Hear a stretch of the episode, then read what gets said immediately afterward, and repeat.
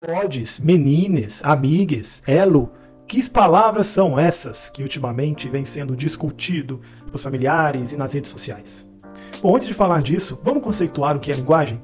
Linguagem é o meio pelo qual as pessoas se comunicam. E língua? Língua é a língua de uma nação, é a língua de um povo, formada pelos elementos, pelos caracteres utilizados na linguagem. Ou seja, nós temos a língua portuguesa, a língua inglesa e aí vai. Surgiu então a linguagem neutra, que é uma linguagem utilizada para caracterizar as pessoas não binárias. Pessoas não binárias são aquelas que ainda não identificaram o seu gênero, seja como masculino, feminino ou intersexo.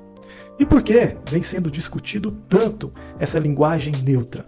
Bom, o STF, na última semana, derrubou uma lei estadual do estado de Roraima e essa lei proibia o uso da linguagem neutra nas escolas. Bom, vamos entender isso melhor. O STF permitiu o uso da linguagem neutra nas escolas?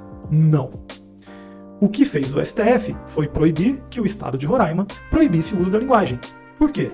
Porque nem o estado de Roraima, nem qualquer outro estado do Brasil tem a competência dar as diretrizes da educação no Brasil. Somente a União pode fazer isso. Marden, e a União permite o uso da linguagem neutra nas escolas? A União, ao criar as diretrizes educacionais, ela não ela não determinou o uso da linguagem neutra, mas também não a proibiu.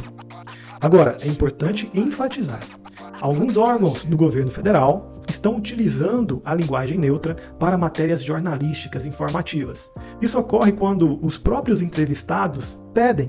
Esses entrevistados, ou eles se conceituam como pessoas não binárias, ou querem levantar a bandeira política da linguagem neutra. Bom, e o que eu acho disso? Eu sou uma pessoa tradicional, mas eu não sou radical. Eu entendo que essa linguagem neutra nos meios jornalísticos e políticos, para nós adultos, está ok, não me incomoda nem um pouco. Acho até que é um direito de quem se conceitua assim utilizar essa sua própria linguagem. Agora, levar essa linguagem neutra para crianças e adolescentes que talvez estejam curtindo a melhor fase da vida deles, se divertindo, aproveitando a adolescência, aproveitar o momento de infantilidade, eu acho que é muito cedo para levar até eles uma opção pela linguagem que está intimamente ligada à opção sexual. Talvez não seja o momento de abordar isto com crianças e adolescentes. Mas eu quero finalizar o vídeo com um trecho de uma música do Teatro Mágico, que diz o seguinte: Quando alguém te disser que você está errado ou errada, que não vai S na cebola, que não vai S em cetim, que o X pode ter som de Z ou que o CH pode ter som de X. Acredito que errado é aquele que fala correto e não vive o que diz.